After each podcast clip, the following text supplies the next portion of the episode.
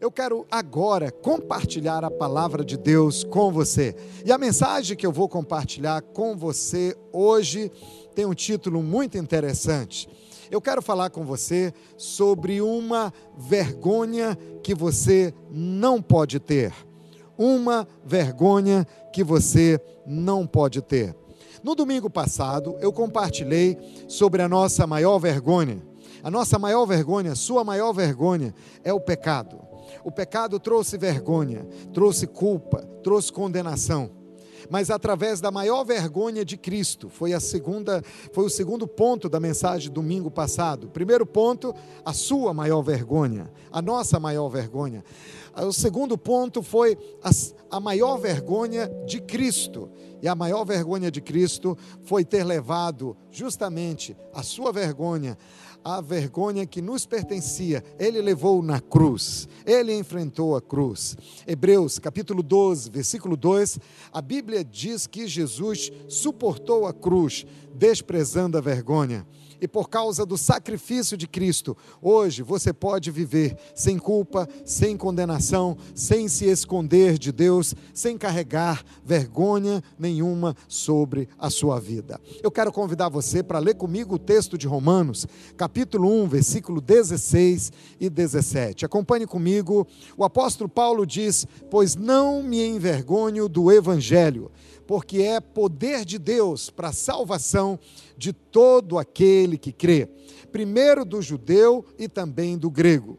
No versículo 17, ele continua dizendo: Visto que a justiça de Deus se revela no evangelho, de fé em fé, como está em como está escrito: o justo viverá por fé.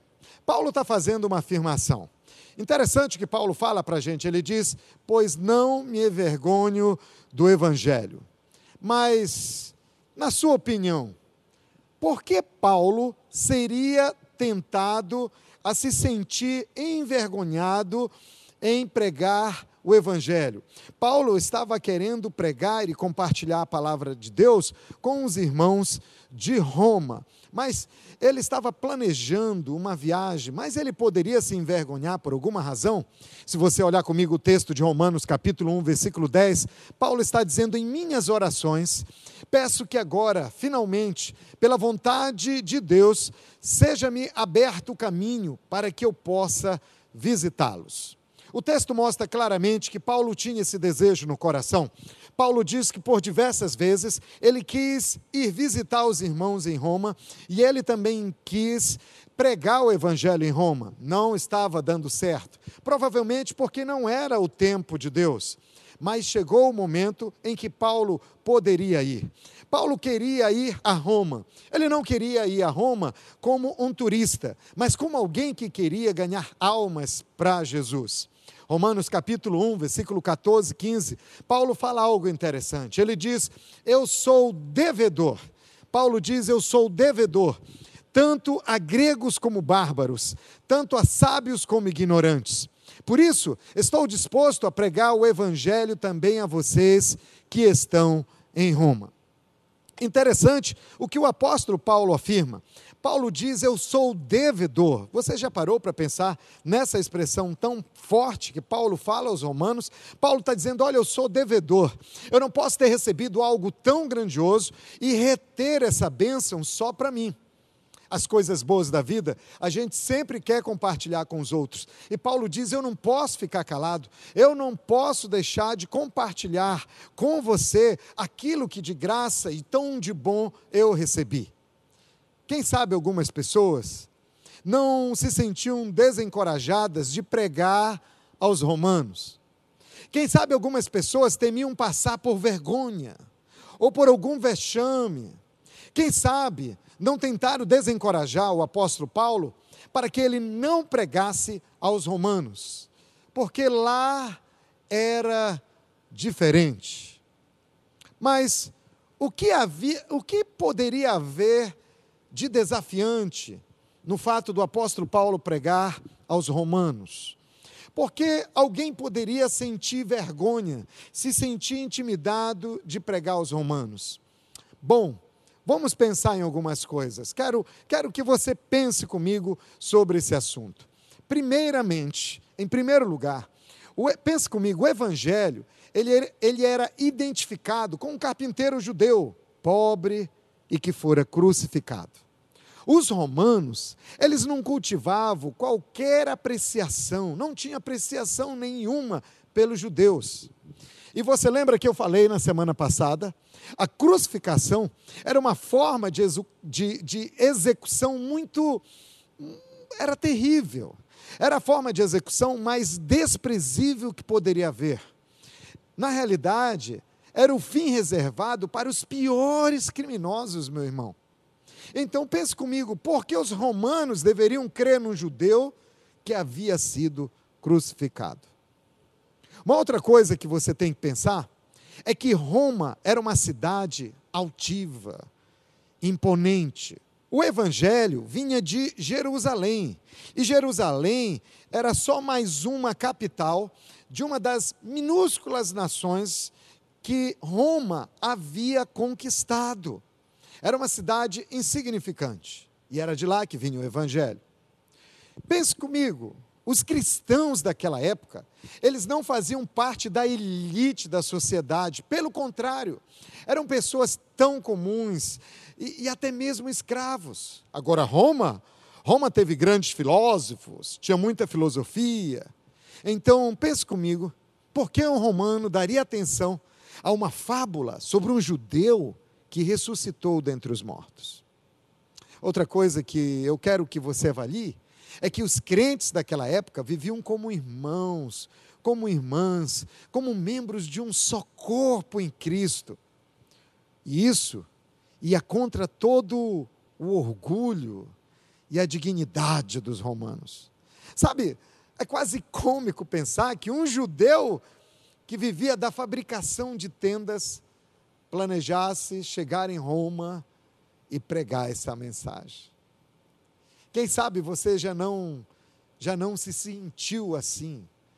Talvez você já pensou em pregar o evangelho para algumas pessoas, mas você ficou pensando, não, a pessoa, ela não vai acreditar, não, é, essa pessoa ela vai desprezar. Eu já vi ela fazendo piadas é, de, de cristãos, eu já vi essa pessoa é, fazendo é, bullying de cristãos, eu já vi, ele só pensa em dinheiro, ele, ele, ele desconsidera as coisas espirituais, ele acha que esse negócio de cristianismo, isso daí é, é para pessoas que têm a mente é, é, que ficou para trás. Talvez você se sinta, por alguma razão, impedido, intimidado e até mesmo com vergonha de pregar o evangelho no seu ambiente de trabalho para os seus amigos que não conhecem a Cristo, de pregar o Evangelho, talvez, para os seus vizinhos, de falar de Jesus para as pessoas, por causa de algumas coisas que são semelhantes a isso hoje. Paulo tinha esses desafios. Mas sabe, Paulo não se envergonhava de pregar o Evangelho. Ele diz: Eu não me envergonho do Evangelho. Sabe por quê? porque Paulo confiava na mensagem que Deus lhe deu. Agora, por que que Paulo não tinha vergonha de pregar o evangelho? Por que que Paulo não tinha vergonha do evangelho? Eu quero te colocar hoje algumas razões por que Paulo não se envergonhava do evangelho. E por que também você não deve se envergonhar do evangelho. A primeira razão é por causa da origem do Evangelho. Isso mesmo, a origem do Evangelho, que é a mensagem de Cristo. Olhe comigo como começa o livro de Romanos. Romanos 1, Paulo diz: servo de Jesus Cristo. Ele, ele está se identificando na carta, ele diz: Eu sou Paulo, servo de Jesus Cristo, chamado para ser apóstolo, separado para o Evangelho de Deus. Paulo fala que o Evangelho é de Deus. É fantástica essa afirmação de Paulo. Então, como se envergonhar dessa mensagem?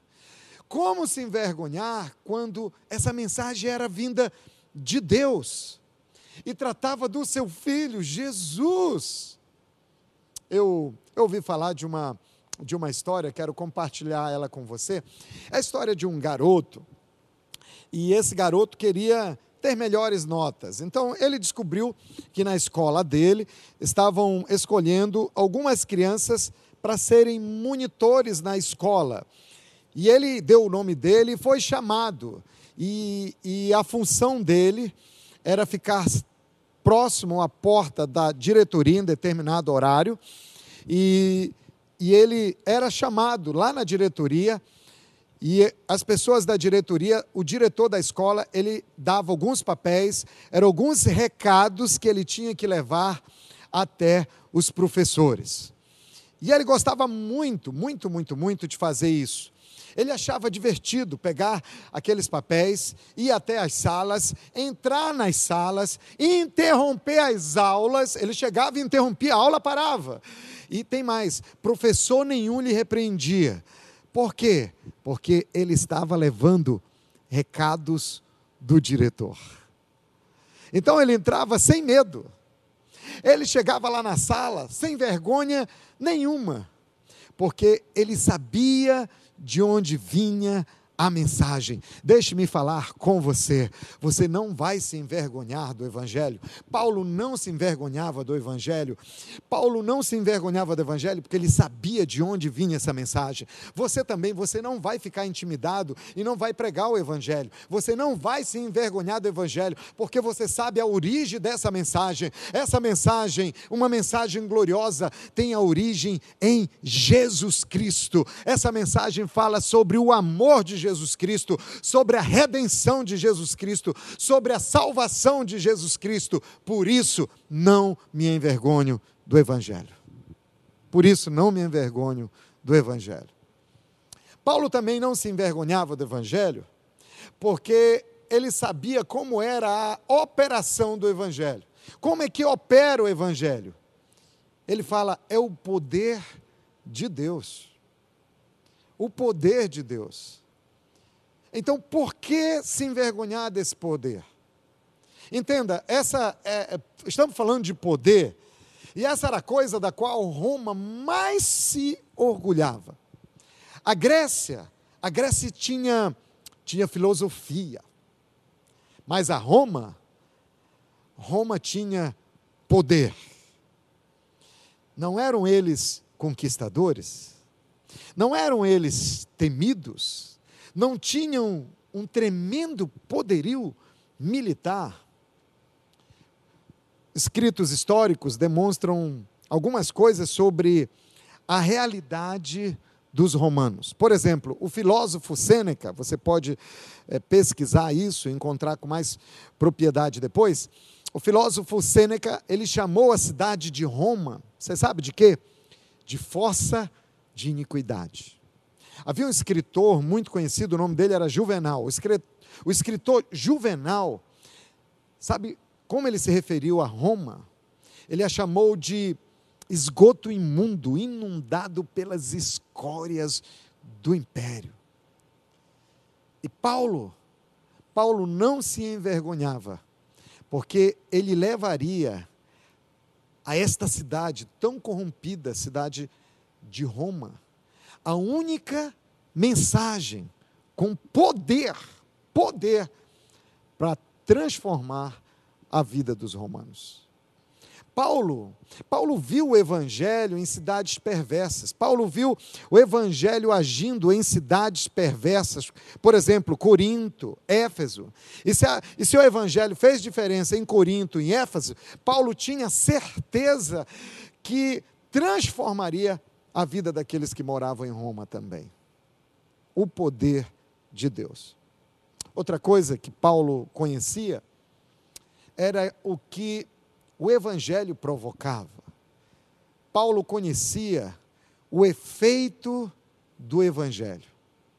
É o poder de Deus para a salvação. Interessante que a palavra salvação ela era extremamente significativa na época de Paulo. O seu sentido principal era livramento. Significava livramento. O imperador romano, ele, ele se impunha como um salvador. E ele era considerado um salvador nacional pelos romanos. Os médicos também eram muito respeitados. Para você ter ideia, um médico que curava alguém de, uma, de alguma doença grave também era considerado um salvador. Mas Paulo sabia que é o evangelho que livra o pecador do castigo e do poder do pecado.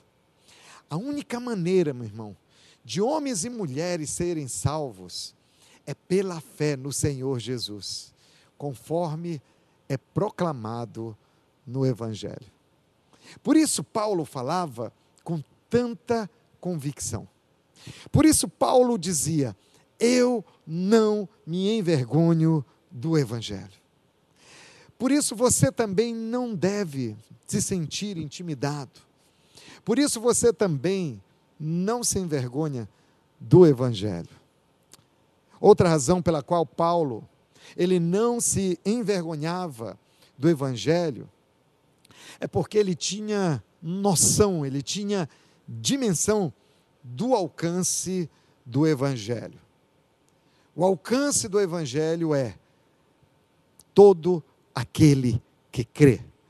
Se você estiver aí pertinho de outra pessoa, diga para ela o alcance do Evangelho. Todo aquele que crê. Todo aquele que crê. Então, irmãos, não se tratava só de não se tratava só de uma mensagem para judeus ou gentios. Paulo deixa claro, essa mensagem de salvação, essa mensagem de salvação é para todas as pessoas. Porque todas as pessoas precisam, elas precisam ser salvas. Olhe comigo as palavras de Jesus nesse texto. Olhe comigo Marcos, capítulo 16, versículo 15. Veja o que diz a palavra de Deus. Foi Jesus que falou.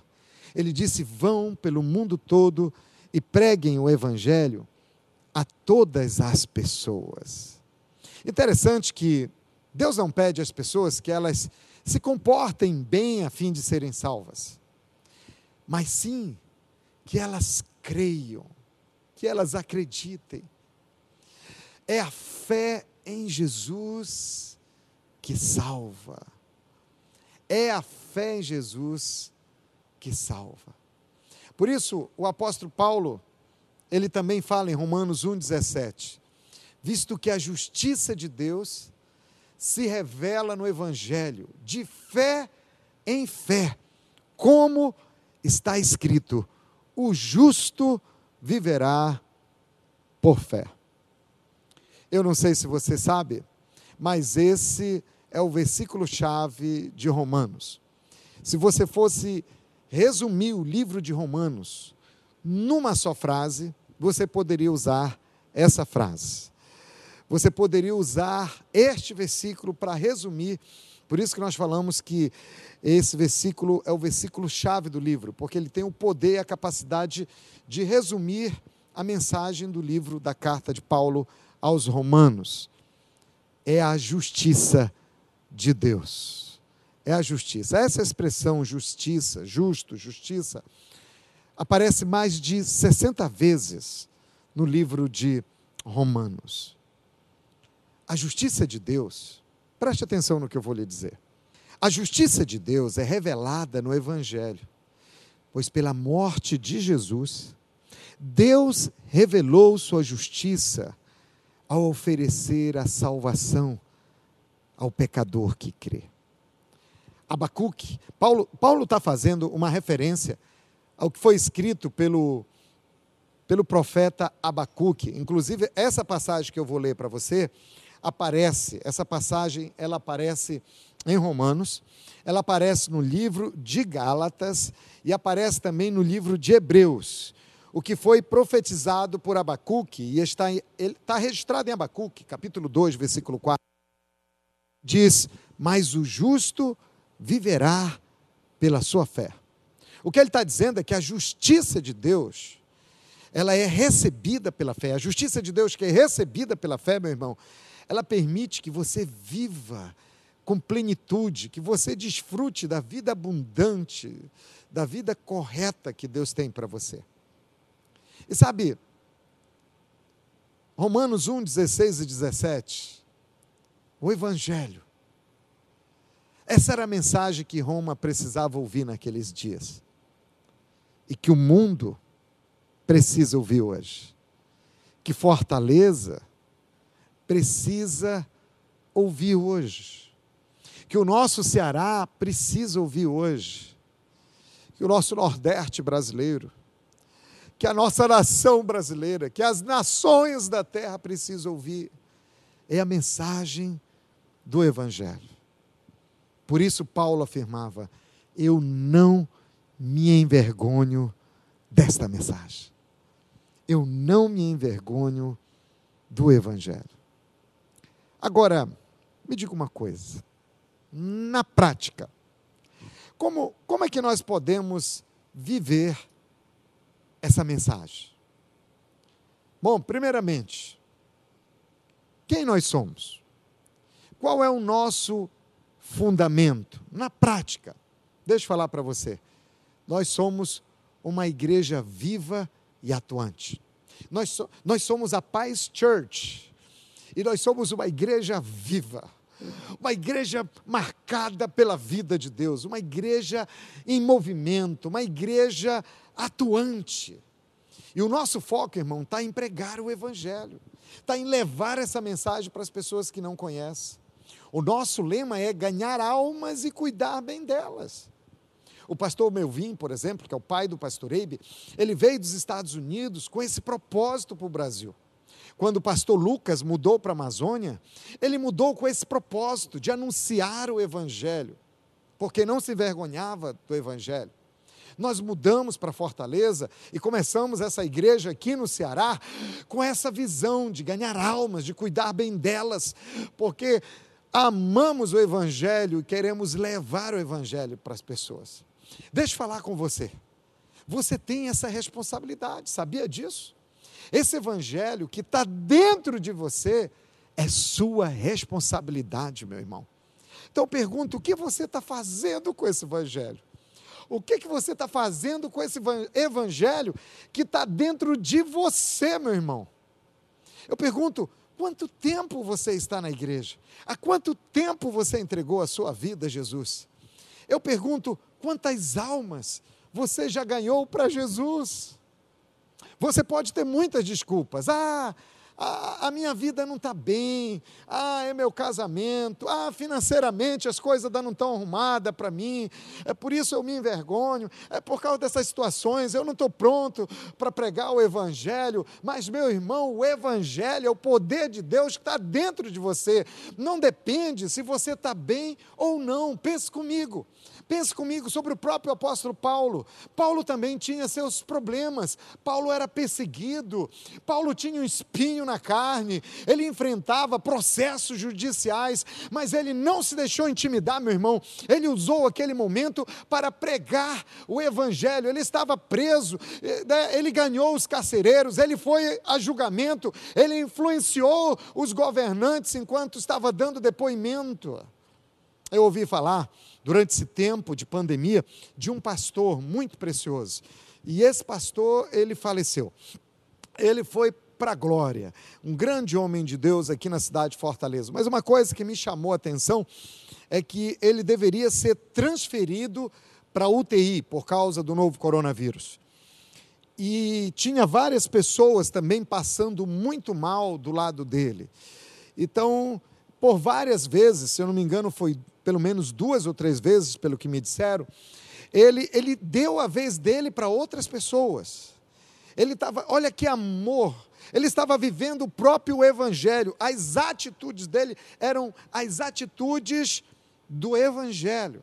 E ele então, mesmo doente, ele ficava falando do amor de Jesus para as pessoas. Ele estava doente, mas ele pregava para as pessoas e ele dava, ele dizia, diziam, agora você vai para o UTI. Ele dizia, não, leva ele ali porque ele está pior do que eu. Aí veio outra, outra vaga, não, leva ele porque ele está pior do que eu. Eu quero ver ele salvo. E, e depois ele foi para a UTI. Hoje ele está no céu. Mas que exemplo, que exemplo. O que, que nós estamos fazendo? O que é que nós estamos fazendo com a nossa vida? Eu já, eu já vi de vários relatos de, de irmãos tão cheios de Jesus que estavam no hospital, mas eles ficavam falando de Jesus para o enfermeiro, para o médico, para o doente do lado, ficavam orando pelas pessoas. Impressionante. Apesar deles estarem numa situação problemática, mas eles não se calaram, eles não se importavam se estavam é, é, no hospital, se estavam no leito no hospital, eles ficavam pregando o Evangelho, não se envergonhavam da mensagem que vem de Deus Deus e que transforma a vida das pessoas, que liberta as vidas das pessoas, que é a mensagem da vida de Jesus, o que é bom, se sentia devedor e compartilhava com as pessoas. Compartilhava com as pessoas. Sabe por que nós somos uma igreja em célula? Sabe, nós somos uma igreja em célula, nós não nos envergonhamos do Evangelho. Sabe por quê? Porque, porque nós entendemos a importância da gente não ter vergonha, da gente não se intimidar, da gente não se envergonhar de pregar o Evangelho. A célula, querido, a igreja no lar, as reuniões que acontecem nos lares, é uma estratégia de Deus. Deus compartilhou essa estratégia com a nossa liderança para nós ganharmos almas para Jesus. Sabe, é por isso que nós temos que valorizar nossas células. A célula é um lugar de fortalecer as pessoas, é um lugar de ter comunhão uns com os outros, de aprender da palavra de Deus, mas é um lugar de ganhar vidas, de ganhar pessoas, de pregar o Evangelho. Alguém poderia até dizer: Ah, eu faço parte de uma célula. Ah, mas a minha célula está um tédio, a minha célula está monótona. Mas por quê? Eu vou te dizer o porquê. Sabe por que essa célula está monótona? Porque ela não está no propósito. Essa célula não está no propósito. Os membros dessa célula, eles não estão nesse propósito de ganhar vidas, de pregar o Evangelho. Eu pergunto, e você? O que você tem feito pela sua célula? Você tem levado convidados? Ou, ou, ou você tem se envergonhado? Você tem falado ou você fica calado? Ou você tem se expressado sobre o Evangelho? Ou você tem se envergonhado? Eu pergunto, você tem, você tem pensado em receber uma. Você já pensou em receber uma célula na sua casa? Você já abriu o coração para ganhar as pessoas ao seu redor? Ou você se sente envergonhado? Você já parou para pensar em um dia liderar uma célula para pregar esse evangelho? Ou você tem deixado de se intimidar e se sentido envergonhado? Sabe, Deus tem feito coisas tão lindas nas nossas células. Essa semana mesmo, eu estava vendo tantos testemunhos. Eu vi, por exemplo, um testemunho que, que me impressionou muito. Foi o irmão Eric que me deu esse testemunho muito precioso. Um irmão que congrega na sua célula, o irmão Sidney, ele, ele é motorista de Uber, né, de, de aplicativo, e ele pegou um passageiro e foi conversando com o passageiro, e ele começou a falar do amor de Deus para esse passageiro, ele não se envergonhou do Evangelho, ele começou a falar do Evangelho e convidou esse passageiro para uma célula, e mandou o link. Na noite da célula, ele, o líder da célula já estava lá para receber as pessoas, quando de repente esse passageiro do aplicativo entrou e começou a conversar. As outras pessoas começaram a entrar também, a célula nem tinha nem começado. E de repente o irmão Eric, que estava liderando a célula, falou para a esposa, tudo online, a célula online, no Zoom. Ele falou: Amor, eu estou sentindo tão forte aqui do Espírito Santo no meu coração de fazer um apelo, de falar de Jesus e fazer um apelo para ele entregar a vida a Jesus. Ligou o microfone, falou o plano de salvação e fez o apelo. Você sabe o que aquele homem disse? Ele disse: Espera aí, que eu estou sentado. É, não, ele estava deitado. Ele estava participando online, mas deitado. Ele disse: Deixa eu ficar em pé, porque esse é um momento muito importante. Eu vou fazer uma oração agora, entregando a minha vida a Jesus. A célula ainda nem havia começado oficialmente. Os irmãos estavam entrando online e Deus já estava salvando as pessoas. Ele entregou a vida a Jesus. Entregou a vida a Jesus. Que lindo, que lindo. Outro testemunho que eu recebi foi de uma célula presencial. E um, um, um, um senhor foi na, nessa célula, a célula da nossa querida irmã Vivi, e ele foi ali naquela célula, ele estava participando, e a irmã disse que o Espírito Santo deu uma palavra de conhecimento a ela, falou no seu coração, e ela começou a compartilhar algumas coisas sobre a vida desse homem para esse homem, e que ele precisava entregar a vida a Jesus. E ele repetiu a oração entregando a vida a Jesus. Eu achei tão lindo, sabe por quê? Porque ela não se envergonhou. Ela não se envergonhou de falar o que o Espírito Santo estava falando para ela, ela foi intrépida. Ela não se envergonhou porque ela não se envergonha da mensagem do Evangelho. Que coisa tão forte. Eu estou lembrando de uma outra história aqui, quem me contou foi o meu querido irmão Ananias. Essa história aconteceu também numa célula. Havia um rapaz nessa célula um homem, e, e ninguém sabia que ele era dependente químico. E ele conta que estava no momento do louvor, da adoração. Aquele momento foi o momento de estar na presença de Deus, adorando a Deus dentro de uma célula. E aquele louvor, aquela adoração teve um impacto tão forte na vida dele. Depois ele testemunhou que ele ficou liberto das drogas naquele momento ele não consumiu mais drogas. Foi um milagre. Foi um milagre. Deixa eu dizer uma coisa, não fique de fora desse, desse milagre. A célula é um lugar de reprodução, é um lugar de multiplicação, é um lugar de salvação, é onde Deus está gerando vida. Por isso somos uma igreja em célula. Deixa eu falar algo para você. Se você ainda não participa de uma célula, aponta agora a câmera do seu celular para o QR Code que está aqui na sua célula e tem um dos links que vai abrir onde você diz: Eu quero participar de uma célula. Participe conosco. Temos células online.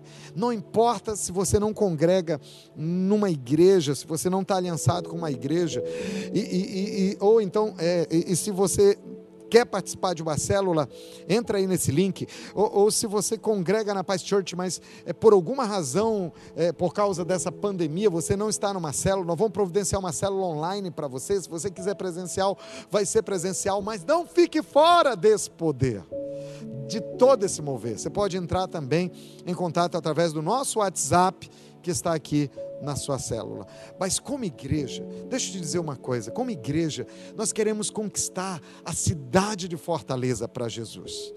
Como igreja, nós declaramos, anote que eu estou lhe dizendo, nós vamos ter uma igreja em cada bairro de Fortaleza. Eu não sei aonde você está agora, é, de onde você está participando, qual é o seu bairro, mas eu quero dizer para você que nós vamos ter uma igreja em cada bairro. Nós vamos para o Deota, nós vamos estar no Meireles, nós vamos estar no Carlito Pamplona, nós vamos estar em cada bairro de Fortaleza com uma forte igreja, porque nós não nos envergonhamos do Evangelho, nós vamos levar o Evangelho para toda a Fortaleza. Deixa eu dizer uma coisa. Isso é profético. Nós vamos ter uma célula em cada quadra, em cada quarteirão dessa cidade de Fortaleza. Mas deixa eu dizer uma coisa: nós não vamos ficar só em Fortaleza.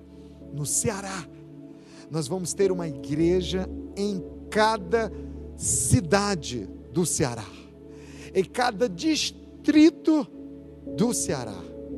Nós, nós já temos igrejas muito fortes do Ceará mas nós vamos expandir muito mais pelo Nordeste, em cada cidade do Brasil. Eu creio que hoje Deus está nos despertando para isso, para a gente pregar o Evangelho. Eu quero orar por você, porque eu creio que Deus separou você para pregar o Evangelho. Por isso, nós declaramos como o apóstolo Paulo. Nós não nos envergonhamos de pregar o Evangelho. Que hoje você possa declarar isso. Nada vai intimidar, nada vai me intimidar, nada vai me prender. Eu não aceito essa vergonha. Essa vergonha não te pertence, meu irmão. Essa vergonha não é sua. Essa é uma vergonha que você não deve ter de pregar o Evangelho, porque é poder de Deus para salvação de todo aquele que crê. é o poder que salvou e resgatou a sua vida e que Deus agora vai usar para salvar a vida de muitas outras pessoas. Declare comigo agora, e aonde você estiver, diga: Eu não me envergonho do Evangelho. Diga: Eu vou pregar o Evangelho em nome de Jesus. Eu creio que Deus quer alcançar tantas pessoas, tantas pessoas através da sua vida, da sua intrepidez, da sua disposição e da sua coragem, em nome de Jesus. Vamos, vamos ganhar multidões, vamos fazer discípulos de Jesus, em nome do Senhor.